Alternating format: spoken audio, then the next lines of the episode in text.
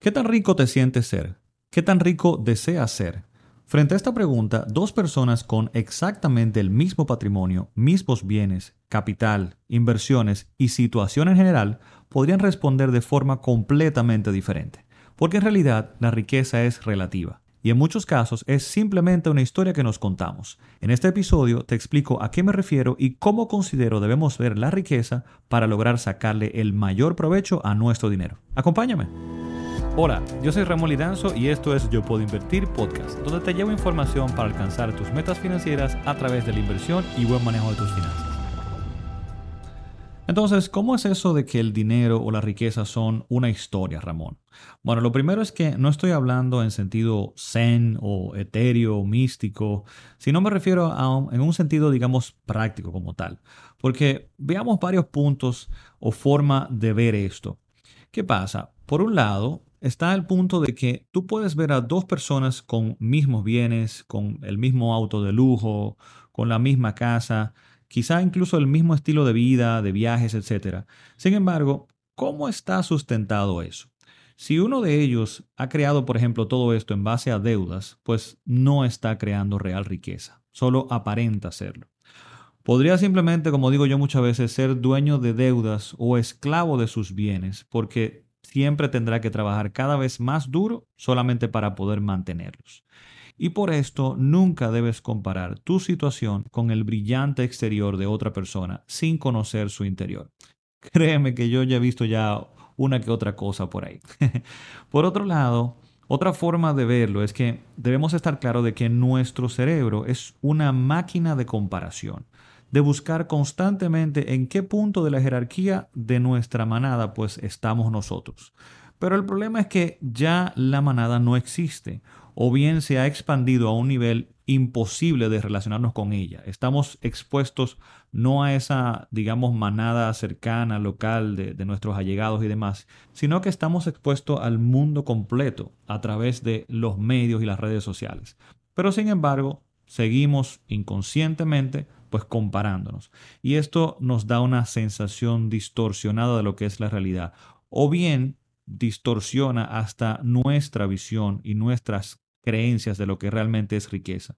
Comenzamos quizá a abandonar lo que sería nuestra creencia o nuestro concepto de riqueza para asumir la de otros, bien, esa visión, ese concepto de otras personas, que, con los cuales ni siquiera estamos en contacto. Entonces, no hace sentido ya compararnos con ellos.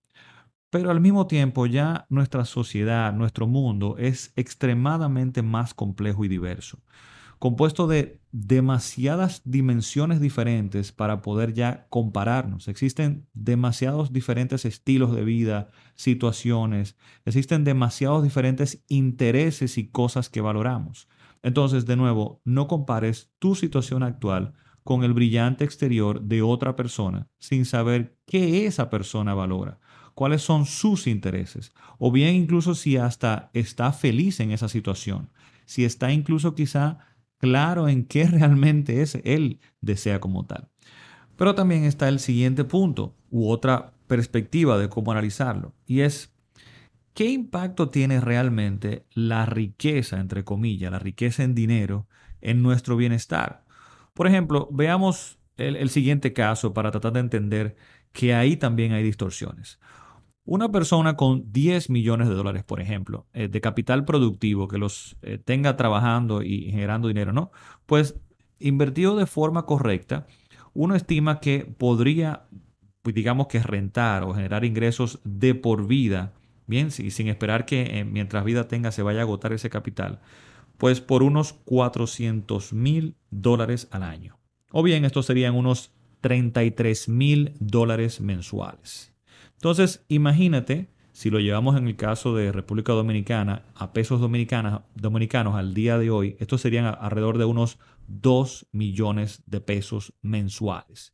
Y entonces te decía, imagínate, piensa, ¿qué tipo de vida tú podrías llevar o podría llevar una persona con este capital? Bien, con este dinero. Ya pensándolo de por vida.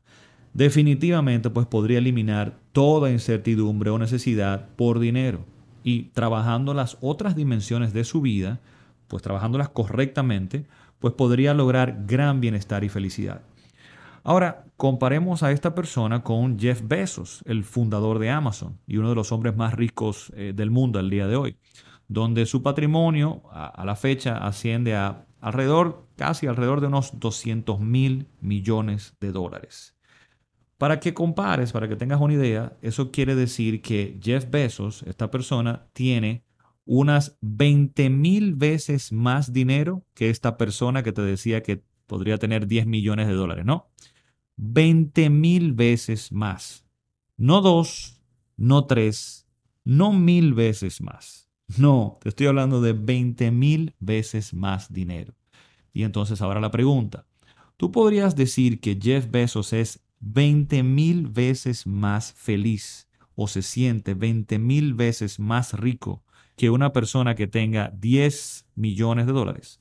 Pues probablemente no. Y esto pasa porque está demostrado en varios estudios científicos que luego de cierto punto, luego de que has cubierto tus necesidades básicas y un poco más, pues más dinero no necesariamente se traduce en más bienestar. Y evidentemente, o sea, con esto no te estoy diciendo que no lo persigas o que no, no lo sigas buscando, no sigas creciendo como tal, sino que seas consciente de esto y aprendas a crear verdadera riqueza y bienestar a través del dinero. Porque si solo te enfocas en hacer crecer ese dinero, pues no lo vas a lograr. Es lo que quiero que tenga como pendiente en tu cabeza.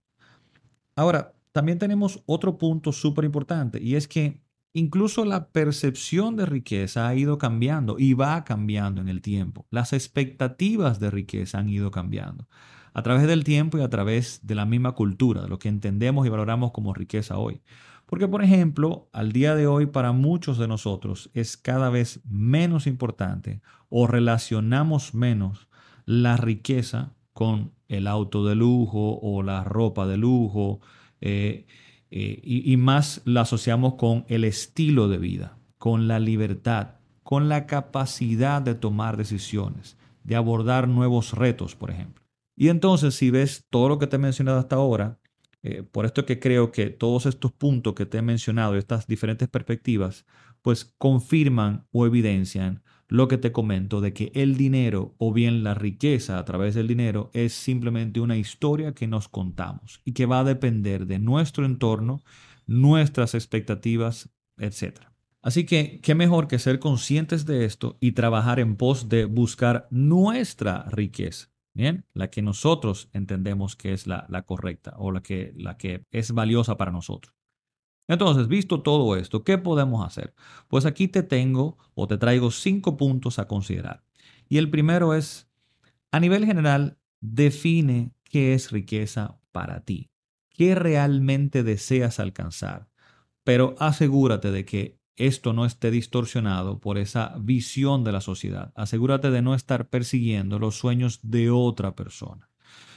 Entonces, podrías comenzar a pensar, ¿qué es riqueza para mí? Bienes de lujo, un buen auto, que, como siempre te comento, no está mal. Es simplemente que lo definas y entiendas, entiendas qué rol va a jugar eh, esos bienes materiales en tu vida y qué valoras más. O valoras más el tiempo, eh, libertad, emprender negocios, lograr un impacto en tu familia, por ejemplo, o en tu comunidad o en tu entorno. Entonces, el primer punto es ese, comienza a definir qué realmente es riqueza para ti.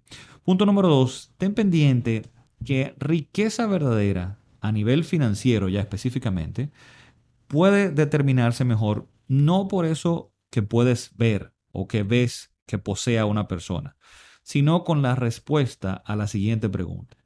Si hoy perdieras la forma de generar ingresos regular por tu trabajo, por tu negocio, ¿por cuánto tiempo tú podrías sustentar tu estilo de vida? Si te das cuenta, esa respuesta irá en relación a lo que realmente te pertenece, bien, no a lo que tienes porque estás completamente endeudado.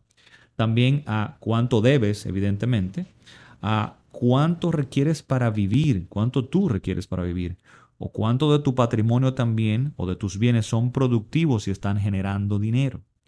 Y esto, como ves, todos estos elementos pues van a ser diferentes para cada uno.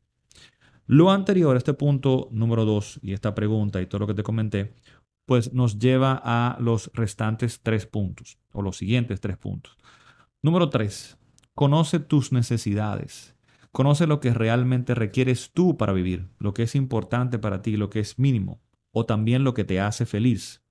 Esto será diferente, como te digo, para cada uno y es importante que lo conozcas, te conozcas.